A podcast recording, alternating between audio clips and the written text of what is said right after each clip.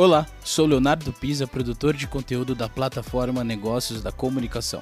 Seja bem-vindo à série Quarto Fórum de Jornalismo Especializado. Neste episódio, você vai acompanhar o painel Saúde e Bem-Estar como tendência na cobertura especializada. O pós-pandemia traz à tona uma nova forma de viver e, consequentemente, novas preocupações, tendo a saúde física e mental como prioridade. De olho no aumento do interesse do público, veículos voltam sua atenção para a temática, explorando uma nova proposta de estilo de vida para além das questões estéticas. Nesse painel, profissionais debatem os próximos movimentos do segmento e a responsabilidade da profissão ao transmitir conteúdo que tem impacto direto na saúde e no bem-estar do leitor. Participam deste painel Natália Cuminali, diretora de conteúdo e CEO do Futuro da Saúde, Mariana Varela, editora-chefe do portal Drauzio Varela, e Cláudia Colucci, repórter especial de saúde da Folha de São Paulo. Essa série é oferecida por Acor, Grupo Águas do Brasil, GE, Clabin, MRV, Pfizer, Roger Solve Group, Sul América e Suzano. Boa tarde, pessoal. Estamos começando agora aqui o painel Saúde e Bem-Estar como tendência na cobertura especializada. Eu sou Mariana Varela, editora-chefe do portal Drauzio Varela, e com a pandemia, né, houve um, a gente vê que a busca por informação uh, de segurança, né, uh, uh, informação qualificada em saúde, aumentou muito. E espera-se também que após pandemia, depois que esse período de pandemia acabar, a gente veja aí uma nova forma de viver, né, em que haja novas preocupações, em que a saúde física e mental seja prioridade.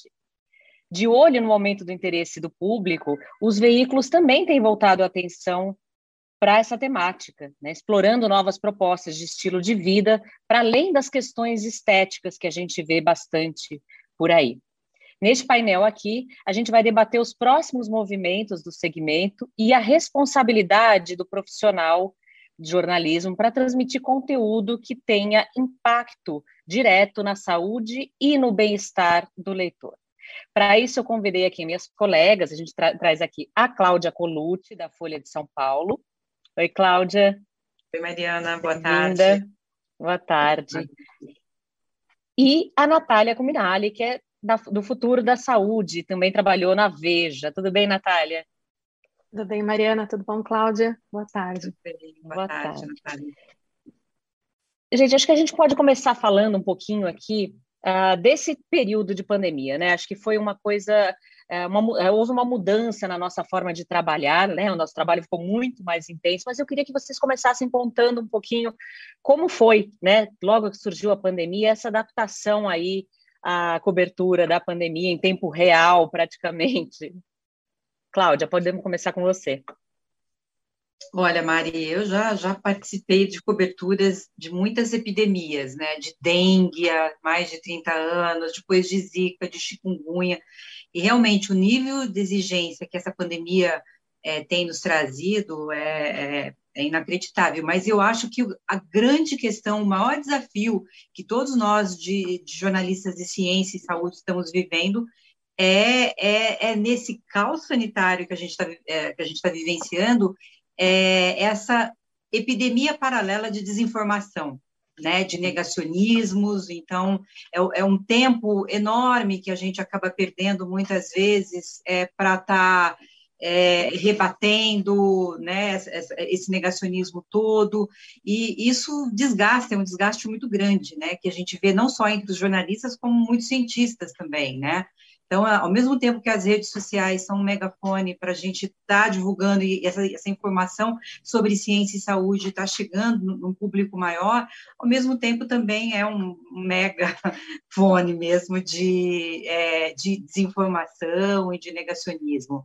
É, então, eu acho que o primeiro desafio grande tem sido esse, e depois, sim, lidar com essa quantidade de informação que a gente recebe, né? É, muitos estudos, muita coisa ainda em pré-print, muita coisa sem evidência científica, né? Que a gente tem que ir filtrando, e nesse momento a gente percebe como faz diferença ter jornalistas especializados em saúde, que saibam, né, minimamente é, ler um estudo, diferenciar o que vale a pena, o que não vale, ter boas fontes, né, para também não cair em fontes negacionistas, porque nessa pandemia também a gente viveu uma coisa para mim assim, nesse volume até então inédita, da gente não poder confiar nas fontes oficiais, é. né, da gente ter o um pé atrás com o Ministério da Saúde, né, ter o um pé atrás muitas vezes com, com, com, com cientistas renomados, né, com boas de boas universidades, mas que também se penderam é, para o negacionismo. É.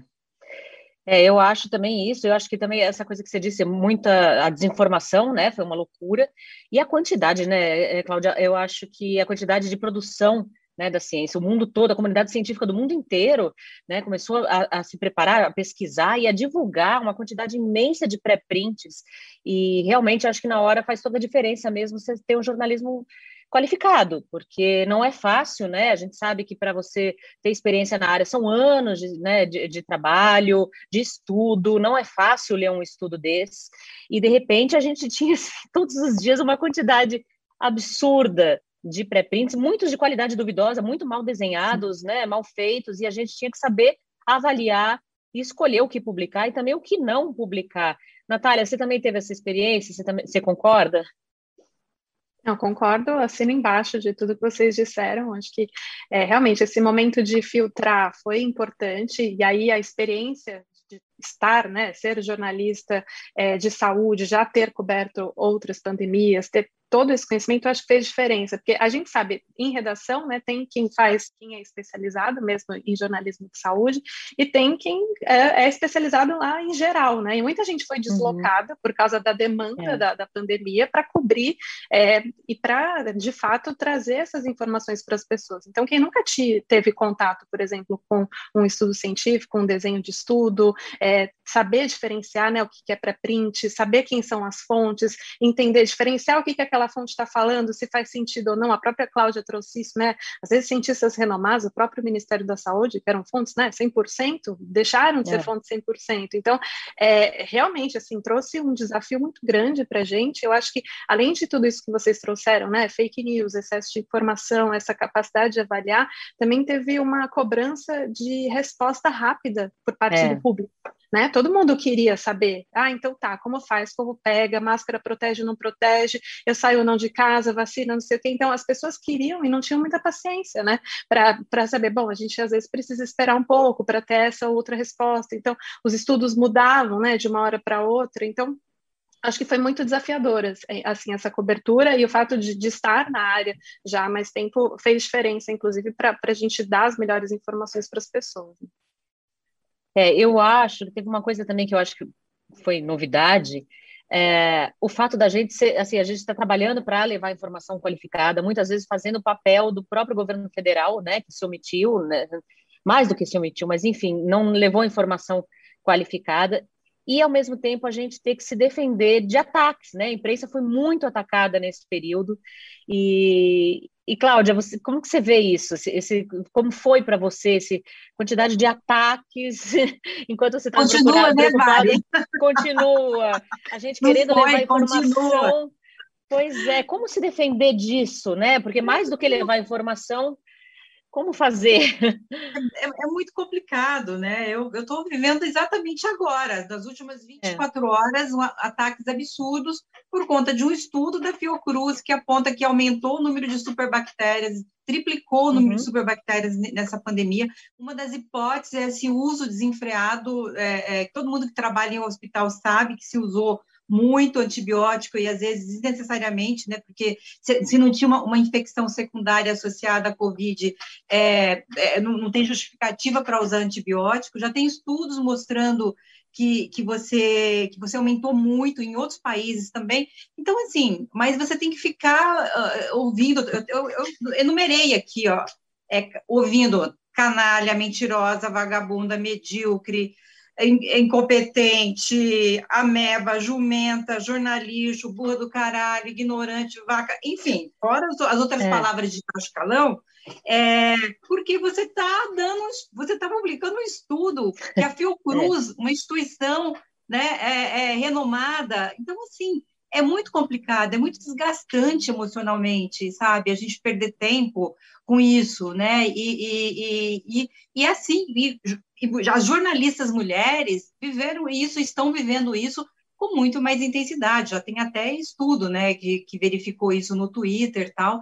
Os ataques são muito mais numerosos, mais ferozes. Então tem toda essa misoginia também, né, que é, um, é uma questão à parte, mas que é, é muito difícil, né? O, o que o que o alento é passa, é rápido. Você sabe que dura uhum. 24 horas ali é. no máximo, aí eles já vão procurar uma outra vítima é, mas é, é desgastante, é, dá, dá, um, dá um, sabe, às vezes assim, dá um desânimo. Você fala, gente, para onde vai isso? O que, que a gente está ganhando enquanto sociedade é, com essas pessoas, né? É, e, um, e, ataques porque você divulgou um estudo de uma instituição renomada como a Fiocruz, quer dizer, né, não, não tem o que fazer com uma coisa dessa. Agora, a quantidade de desinformação também foi e tem sido né, absurda, e a gente às vezes sente, tem uma sensação de frustração mesmo, porque a gente sabe que o, o material que a gente produz, o nosso trabalho, nem sempre chega a, a quem recebe desinformação, quer dizer, circula uma desinformação por WhatsApp, por exemplo, e quem Sim. diz que a, aí a gente ou desmente, ou, ou, ou enfim, faz uma matéria uh, num outro é caminho, mas quem diz que essa matéria vai chegar lá? Né, Mari? A sensação é. que eu tenho é que assim a gente vive um momento assim, por mais que você leve, leve informação, por mais que existam aí as agências de checagem, né, mostrando que aquilo é fake news, que aquilo não é, mas assim a pessoa é, é, age só pela, pela questão emocional, ideológica e simplesmente não adianta você vir com argumentos lógicos, embasados, com evidências, simplesmente não adianta. Eu acho que o caminho vai ser a gente investir nas crianças, porque assim, essa população de adultos negacionistas, eu não sei se vai ter jeito, entendeu? É, é. E eles fazem um estrago muito grande. Natália, você acha que, agora você falou, né, que nas redações uh, você tem as pessoas especializadas, né? Você acha que agora vai ter mais interesse nas redações de investir na área de saúde? Que a gente sabe que a área de saúde não é uma área muito valorizada nas redações, né? Ó, eu acho que tem alguns cenários. Acho que vai ter interesse, sim, da, das pessoas, né, dos, das formandos em jornalismo, para olhar mais para a saúde. Que, bom, quando eu fiz faculdade, depois vocês dizem vocês, mas nunca ninguém falou de jornalismo especializado em saúde. É. É, tinha economia, tinha política, mas saúde ali não era interessante é. para ninguém. Então, assim, não estava no radar. Então, agora eu acho que entra no radar. É, e aí, vocês que também estão em veículos maiores, também podem dizer isso mais no sentido de: eu acho que as redações estão valorizando sim. A gente sabe de movimentos dentro do próprio jornalismo de ampliar a redação, de chamar mais gente especializada, de valorizar isso, de trabalhar mais com isso. Então, eu acho que sim vai se abrir um espaço, porque quando vem uma situação como essa, você percebe que você tem que ter gente é. especializada do seu lado. Não, não tem como. Não tem como você formar um time do nada e você, de fato, devolver para a população o que eles precisam numa velocidade que, que se demanda. Então, eu acho que, assim, é lição de casa para qualquer dono de redação de que, sim, você tem que ter um time forte dentro da redação. E aí eu acho que na faculdade de jornalismo também, isso vai entrar mais forte porque, de fato, você vê isso acontecendo. E, assim, em paralelo a isso, eu acho que um outro movimento que a gente viu que a Cláudia trouxe no começo da fala dela, é que as redes sociais, elas amplificam muito as mensagens, né, as positivas e as negativas. E a gente viu é, a quantidade de cursos de é, divulgação científica que também começaram é. a surgir. Então, aprenda a ler um estudo científico, saiba como se comunicar, isso voltado muito para cientista também, que, bom, quando a gente ligava para entrevistar pesquisador, até médico, sei lá, uns cinco, sete anos atrás, às vezes eles tinham um pouco de preconceito, Ah, eu não vou falar para você isso, você não vai entender nada. Nossa, eu vou ter que gastar é. tanto tempo. Então, é, eu acho que tudo isso houve uma mudança de mentalidade e isso é super positivo, é positivo para a comunicação científica, né? Uhum. Você acha também, Cláudia, que vai mudar isso, que as, as redações vão ficar mais atentas, vão investir mais nessa área? Olha, é, eu ainda acho que ainda está cedo, porque é. temos uma eleição aí no próximo ano e as prioridades mudam muito. Eu acho que, a, claro. eu acho que isso tudo teve esse aumento por conta da, da pandemia, né? É, a gente já, enfim, antes mesmo desse movimento da, da, em torno da pandemia, nós já tínhamos uma página fixa de saúde diária, né? Isso foi um ganho muito grande já na, na última década, por exemplo. Agora, uma coisa que me preocupa muito, e eu, eu percebo isso também é, nas outras redações, essa questão assim, saúde, notícias de saúde versus audiência. Porque eu, eu sinto cada vez mais uma pressão assim para que a notícia de saúde eh, seja bem lida, tenha bastante clique, tenha bastante audiência, tal. E nem sempre a gente saúde é sinônimo disso. A gente tem questões muito é. sérias para serem discutidas em saúde. Temos as políticas de saúde, temos um sistema público de saúde subfinanciado, temos os planos de saúde aí no momento de mudar todas as regras do setor. Enfim, tem assuntos muito densos em saúde. E a sensação que eu vejo de uma forma geral é assim: a, a grande maioria muito interessado na audiência que está interessado na saúde, bem-estar, naquela coisa mais leve, nas nas pesquisas de alimentos, que a gente sabe que a maioria não tem evidência nenhuma, enfim, toda essa coisa, essa, história de saúde mais light, mais pop, e me preocupa muito os outros assuntos, sabe? Hum. Aqueles que precisam ser tocados para que a gente tenha mais, tenha mudanças, tenha, tenha um SUS mais fortalecido, né? diminua as desigualdades de saúde. É, a gente viu nessa pandemia o impacto que é, que é né, essas desigualdades na vida das pessoas. A gente viu a quantidade, a, a proporção de, de, das pessoas vulneráveis, de negros morrendo nessa pandemia. É. A gente viu os estados brasileiros sem, sem condições, os sistemas de saúde muito vulneráveis, né, sem UTI, sem leitos. Enfim, a gente viu toda uma, uma radiografia de um país de saúde que a gente precisa tocar nisso, né? Isso não é, acabou é, claro. com a pandemia. É, eu acho isso que você tem toda razão. E eu, quando eu vejo isso, essa preocupação, né, eu acho que tem que aumentar, lógico, a cobertura de saúde, o investimento na área de saúde, mas a gente tem que perguntar que saúde também, né? Porque eu vejo essa, essa, esse interesse pela área de bem-estar, pela, pela área mais estética, digamos assim, ou de qualidade de vida, de buscar bem-estar, mas não é dessa saúde que a gente tem que falar só, né? A gente tem que falar exatamente isso, da saúde pública num país desigual como o Brasil, que tem o SUS, né? A gente viu a com a pandemia a importância do SUS, a importância dessas questões, por outro lado, a desigualdade também que a gente tem, e isso é o que você falou, a gente tem que abordar esses assuntos, esses assuntos têm também a ver com política, né, com política pública, e mais lógico, eles não vão gerar o mesmo interesse do que se você colocar lá as propriedades antioxidantes do abacate né? Não adianta. E aí, e aí isso não é a saúde que a gente quer ver nos jornais e que a gente trabalha, né? Você concorda, Natália? Eu super concordo, e acho que realmente essa, essa guerra ali, esse objetivo da audiência, né, de como você chegar nas pessoas de fato, elas querem saber de dieta, elas querem saber de alimentação, como dormir melhor. Tem, claro que às vezes validade, né, nessa busca por uhum. bem-estar, eu acho que a gente não pode negar isso, mas sim, claro. esses temas de, difíceis e, e, espinhosos, eles têm que fazer parte da pauta. E aí eu, com o meu, assim, sempre tento ser um pouco mais otimista no sentido da audiência, que é, é agora a gente falou muito do SUS, e eu nunca vi tanta gente postando hashtag Viva o SUS o tempo todo.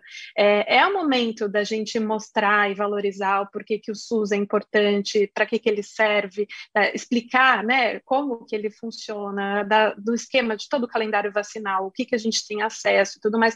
Eu acho que o setor de saúde, aí saindo um pouco da, da pauta, né, Covid, está vivendo um momento super de transformação, então discutindo o modelo de remuneração, de sustentabilidade, tentando trazer é, outros aspectos voltados para atenção primária, então é, pensar, repensar a saúde do jeito que a gente conhece até agora, e nada disso vai acontecer de verdade, né? Vai sair assim da, das palestras para a vida real se a população não estiver engajada. Então, eu acho que a gente sim tem esse papel de trazer esses temas, por mais que não deem super audiência, para as pessoas, explicar para elas o, o porquê que isso faz diferença, né? Então, eu acho que é uma pauta que é inevitável Pode ser que não dê tanta audiência quanto o emagreça 10 quilos com, com sei lá, com tomate, mas, mas pode ser que é, ela vai ter que estar no, no nosso radar com certeza. A gente vai ter que falar disso. Cláudia, a gente viu agora é, surgirem com muita força os divulgadores científicos, né? E tem gente que até confunde um pouco o nosso trabalho, o trabalho do jornalista com o trabalho do divulgador, que eu sempre falo é diferente. Não, divulgadores e jornalistas de saúde não são a, não é a mesma não são a mesma coisa, né? Embora uhum. a gente tenha ali às vezes convergências, e, enfim. Uh, como você vê o trabalho dos divulgadores científicos? Você acha que eles podem ajudar uh, os jornalistas ou às vezes atrapalha? Enfim, queria ouvir você um pouquinho. É, eu acho assim, é, depende do divulgador, assim como depende uhum. também do jornalista, né? Porque eu, eu, é, eu acho super importante, sim, acho que é, é, um, é, um, é uma, uma função ali que se fortaleceu muito na pandemia, é, só que muitas vezes eu vejo, assim, também muitos divulgadores científicos cegos com as suas crenças numa determinada coisa ali, sabe? É, já recebi, por exemplo, informações de de vacina agora, por exemplo, né, de um divulgador que está é, relacionado a um, a um grupo tal, e que, e que assim, aí, aí você começa a fazer questionamentos, ah, mas você é contra essa vacina? Não, só quero saber, né? Então, assim, uhum. então, às vezes eu acho que assim que falta um pouco do, do, do nosso ceticismo de jornalista, sabe? De você está uhum. divulgando alguma coisa, mas você tem que estar tá preparado para as críticas que, que virão sobre aquele determinado assunto, é, e para poder responder naturalmente, né? Não se sentir às vezes assim quase como agredido porque você está questionando uma coisa que você uhum. não concorda que você ouviu uma outra opinião alguma coisa assim então é, é eu, eu acho que é de suma importância mas é preciso às vezes é, é, não, não vestir tanto a camisa daquele grupo que você está divulgando o tal estudo e está preparado para as críticas e para rebatê-las é, sem, sem que isso vire um drama, sabe? Vire uma crise e tal. É, eu fico vendo assim, eu vi que tem muita gente jovem, muitos é, jovens cientistas, né, que estão fazendo esse papel nas redes sociais e Sim. fazem coisas muito bacanas e tiveram um papel muito importante agora na pandemia. Mas talvez assim, por serem muito jovens, Mari, eu acho que até sim, eu, esse, esses divulgadores científicos que não são ali, foram, é, é, é foram é, como, como dizer, ah, tipo, vamos, o Atila, enfim, uhum. tem vários, né, Natália, é. enfim, é, é tudo gente de alto, alto nível, né, então, assim, tem é, esse, esse tipo de divulgador, né, que tem feito um trabalho, acho que fundamental, de, até de popularizar a, a, a ciência, né, trazer temas que, às vezes, é, a gente não consegue traduzir isso para o público leigo e eles fazem isso com uma maestria sensacional, né? E tem os outros divulgadores que fazem isso quase como uma profissão, né? Que são vinculados aos, aos grupos, a universidades, tal. É, então eu estava me referindo mais a, uhum. a essa é, eu acho que esse pessoal que está muito nas redes, que tem feito um trabalho muito bacana, meio que de traduzir ciência, né, num momento como esse, é, é muito legal e é, e é, bacana de ver essa paixão que eles têm pela ciência, pela divulgação. Tal. É, a única ressalva que eu faço é que às vezes eu vejo que tem gente muito jovem fazendo isso, esse trabalho, sem tanto cuidado com o impacto que isso vai ter, porque a gente, jornalista, não sei se vocês concordam, a gente se preocupa também com isso, né? Qual é o interesse público desse tema? Ah, será que já é hora de divulgar? Será que não é melhor esperar um pouquinho para ver como isso vai repercutir na comunidade científica? Ah, será que isso não vai confundir mais? Né? A gente tem uma outra preocupação uh, social né, com o trabalho que eles não têm, nem sei se tem que ter, é, é, outra coisa. Né? E isso às vezes pode atrapalhar um pouco, não sei, é, me, às vezes eu sinto falar, será que era hora de falar isso?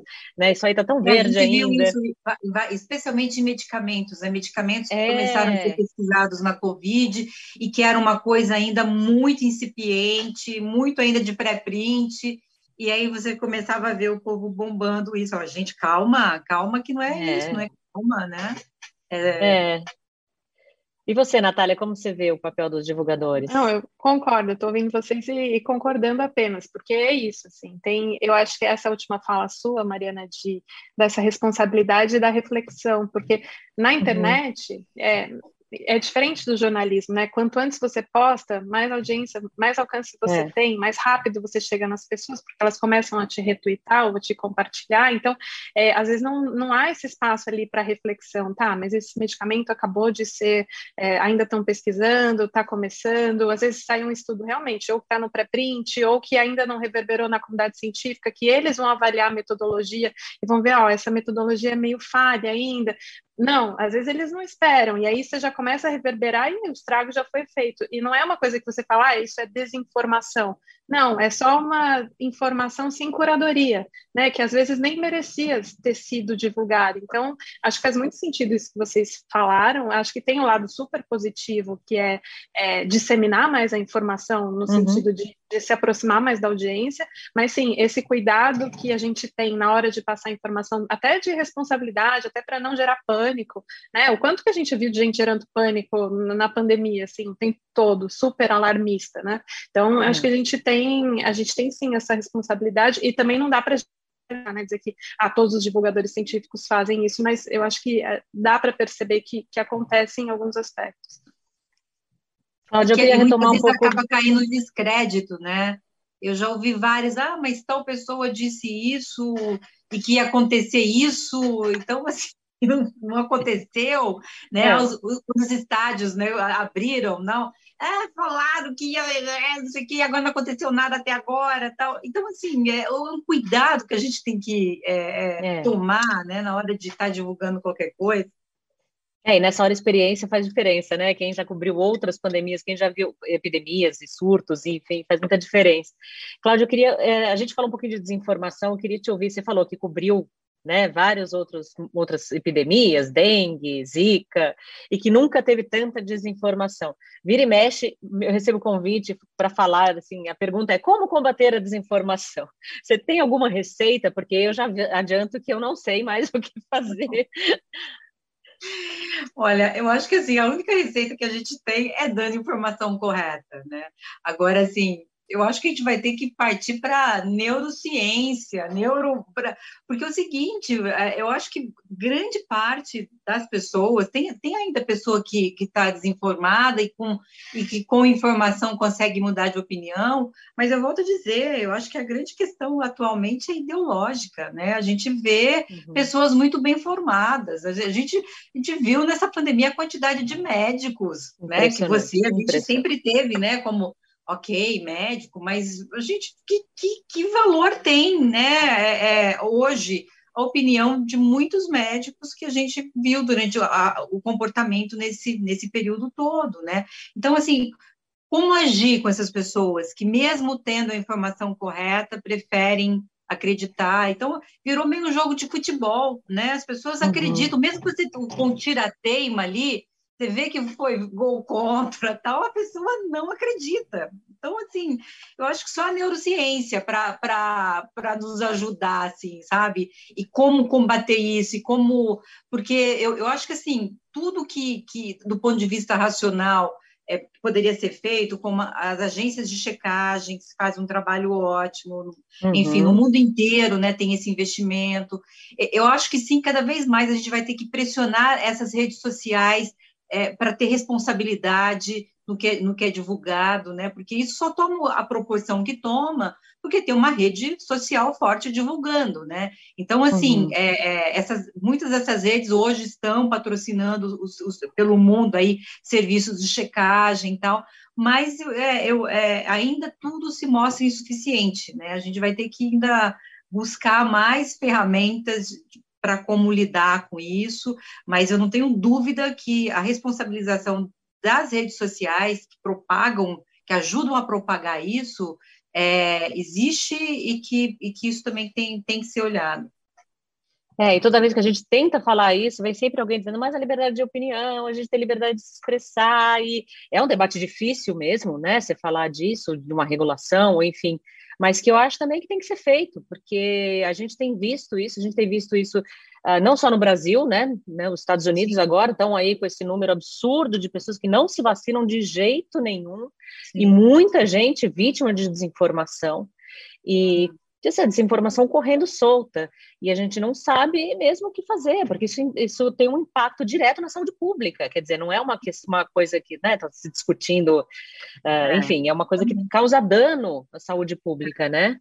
A ponto da gente ver é, é, medidas mais radicais, como Singapura, que a partir do dia 8 agora já começa a cobrar pelo atendimento de gente que, né, que é. não quis se vacinar gente que, que, que porventura pegue Covid e não quis se vacinar. Então, nos Estados Unidos já, já tem uma discussão dos planos de saúde é. também, né? Então, assim, é, é, é, isso. Será que é por aí? É, com, é, é, é mexendo no bolso das pessoas que essa conscientização virá?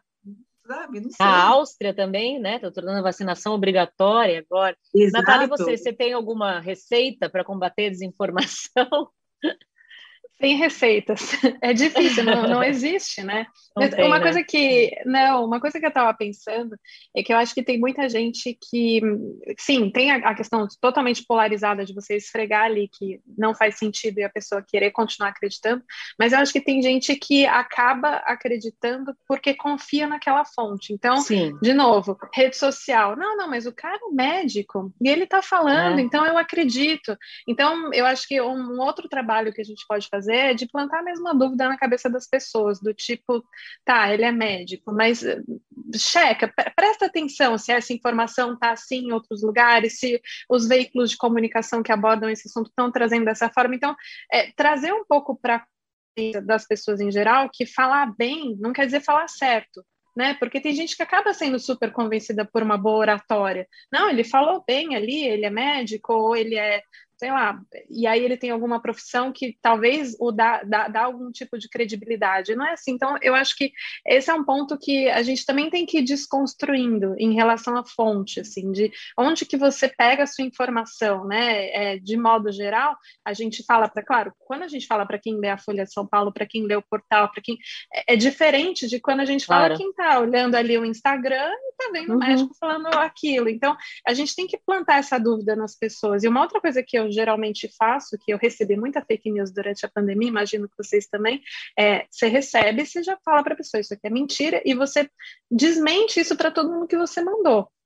Então, uhum. você vai uhum. tentando fazer essa reação em cadeia, né? Porque, olha, você está passando, e às vezes as pessoas repassam fake news, nem leem, elas veem o título leem, e falam, é. ah, isso aqui faz sentido e passa. Então, acho que tem que tentar colocar esse freio ali, além de, claro, tudo isso que vocês já falaram, né, de responsabilizar as redes sociais, de talvez estudar a neurociência, de investir nas crianças, é, to todos esses aspectos com certeza vão ter que ser feitos, mas eu acho que algumas questões na parte prática ali a gente consegue, sei lá, talvez desconstruir um pouco isso. Sim. Eu já fiquei muito feliz nesse período. Eu tenho uma tia que é totalmente negacionista, tal, e que, e que mas se vacinou. Então, é, mas ela, ela, ela, começou a questionar o fato de, de, todo mundo agora começar a falar mal da vacina e dos perigos. Ela falou: mas eu sempre vacinei, sempre vacinei meus filhos, nunca tive problema nenhum. Então, assim, essa coisa de, de às vezes pegar a própria experiência da pessoa e falar, é. olha, né? Tá vendo como não tem sentido nenhum esse tipo de notícia, né? Essa notícia é falsa, né? Então, eu acho que fiquei muito feliz, assim, foi, ganhei o um ano quase com essa tia que agora, nesse final de ano, chegou com essa informação. É, mas eu achei esquisito essa informação que eu recebi, porque eu sempre confiei na vacina, sempre não sei o que, não sei o que, enfim. Eu acho que esse exemplo e os mostra números bem, vão mostrando, tá? né? Desculpa.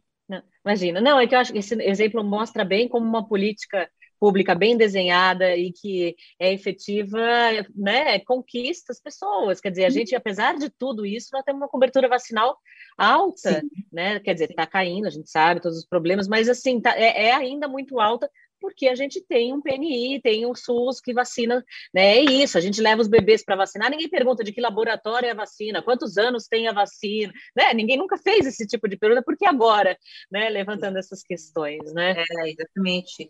A gente tem uma confiança, né? Eu acho de uma forma geral, apesar dos negacionistas, tal, eu acho que a gente construiu, o SUS construiu ao longo é, dessas mais de três décadas, né, essa confiança, né, então, e, o, e com o Programa Nacional de Imunizações, é, apesar de tudo que a gente sabe do desmonte que foi, né, é, uhum. ainda tem muita confiança, as pessoas confiam no programa. É. E o que eu ia falar, dizer Natália, é só... Não, o que eu ia dizer era só que, é, sim, é, isso que você trouxe dos números, né? Apesar da, dos antivacinas, apesar do negacionismo, a gente tem uma. Estamos até com uma cobertura vacinal boa, e acho que os números falam também, né? Quando você pega uma pessoa que é negacionista ah, não, estou com medo da vacina. Não, mas a gente não está vendo aumentar o número de pessoas vacinadas e diminuir a quantidade de pessoas doentes, internadas. E, e então, assim, é lógico, né? Assim, você não é. vai se vacinar por quê? Você, tá, você quer correr esse risco de, de ficar doente, complicar e morrer? Então, é, eu acho que isso também é um bom argumento, né? Quando a gente vai falando com alguém que tem medo, talvez, de, de tomar vacina. Gente, a gente está encerrando aqui. Eu queria que a gente terminasse falando um pouquinho. Cláudia, você acha que dá para fazer alguma previsão de para onde vai o jornalismo agora na área de saúde? Se a gente vai ter mais gente trabalhando nessa área? Se você acha que. É, claro, é um exercício meio um chute, né? Não dá para a gente saber. Mas, enfim, queria ouvir vocês para a gente encerrar aqui. Olha, eu, eu acho que se a gente tira, é, é, ainda temos ainda chão pela frente, né, nessa pandemia, mas é, o que aconteceu, por exemplo, com o consórcio de imprensa, eu acho que é importante a gente reforçar aqui como foi legal essa iniciativa é, de, de, vários veículos de comunicação se unirem, porque a gente sempre teve um problema muito sério no país de dados, né? Eu vi isso uhum. em outras pandemias tal. É. Então foi, foi muito interessante essa iniciativa que eu espero que ela se repita para outros projetos, né? Para outras coisas, porque isso acho que só é, a sociedade ganha com, com isso tudo. É, acho que sim, tem, tem muitas iniciativas. A Folha, por exemplo, está com todo ano com um curso de jornalismo é, em saúde. É, uhum. então, está tá formando muita gente, às vezes nem, nem, são pessoas jornalistas, mas que são da área, que querem se, é, se, se aperfeiçoar em jornalismo de saúde. Então, assim, é, percebo sim um, um, um interesse é, é, das pessoas, acho que isso virá também em, em relação às, às é, faculdades de, de, jornalismo, de comunicação, é, e acho que cada vez mais a gente, eu, eu falei a história de criança, a gente tem que ir para a escola também. A gente tem que começar a pensar em projetos unindo jornalismo de saúde, escolas, é, porque tem um monte de questões que a gente precisa trabalhar com essas crianças, questões de estilo é. de vida, para que não fiquem obesas, para que não tenham hipertensão, para que não tenham colesterol alto, enfim, tudo isso que a gente está vendo que está acontecendo na infância já, né? E que vai ter uhum. saúde mental, né? A gente precisa falar de é. saúde mental, enfim, tem um monte de coisa para ser feita e acho que cada vez mais essa interface entre jornalismo, educação, tal, é, vai crescer. Você, Natália? Eu voto na Cláudia para ser embaixadora disso aí tudo. eu também. Eu concordo. Vamos montar uma carreta itinerante, assim, vamos jornalismo de saúde das escolas. Nossa, eu adorei. Eu acho que essa realmente é a solução. Acho que, de fato, entrar desde o começo, né, na vida das pessoas ali, nas crianças, na educação, faz todo sentido, de valorizar a informação, de, de fundar ali o pensamento crítico, né, de quando você lê uma notícia, ver de onde vem a informação. Então, tudo isso precisa ser feito e, de certa forma, a gente não passou por isso exatamente, né? Assim, a gente vive hoje uma outra era, que a informação chega de outra forma e que estamos sendo bombardeados disso. Então, realmente, mudar um pouco essa mentalidade desde o começo faz muito sentido. É, agora, pensando numa futurologia um pouco mais próxima, assim, de, né, o que, que vai acontecer daqui para frente, eu acho que é, é isso que um um pouco a gente conversou aqui, de que eu acho que as redações têm que valorizar, sim, os, os jornalistas especializados em saúde. É, isso vai fazer, isso faz diferença, mesmo que a pauta esfrie um pouco, ano que vem vem eleição mesmo, é, não dá, não dá para a gente é, ignorar que essa é uma, é uma, uma área que é importante, que a gente precisa de fato focar nisso. Então, é, bom, eu vi agora que falta dois minutos, então já é. aproveito para me despedir é, e já devolvo, já devolvo a palavra para você. Foi um super prazer estar aqui com vocês. Muito obrigada.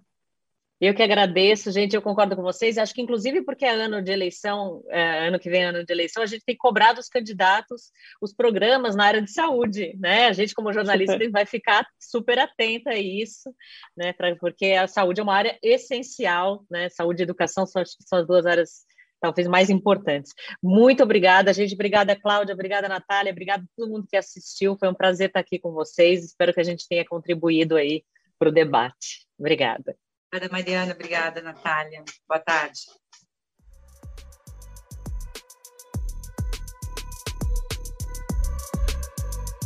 Você acompanhou mais um episódio da série Quarto Fórum de Jornalismo Especializado. Confira a série completa em nove episódios. Até a próxima.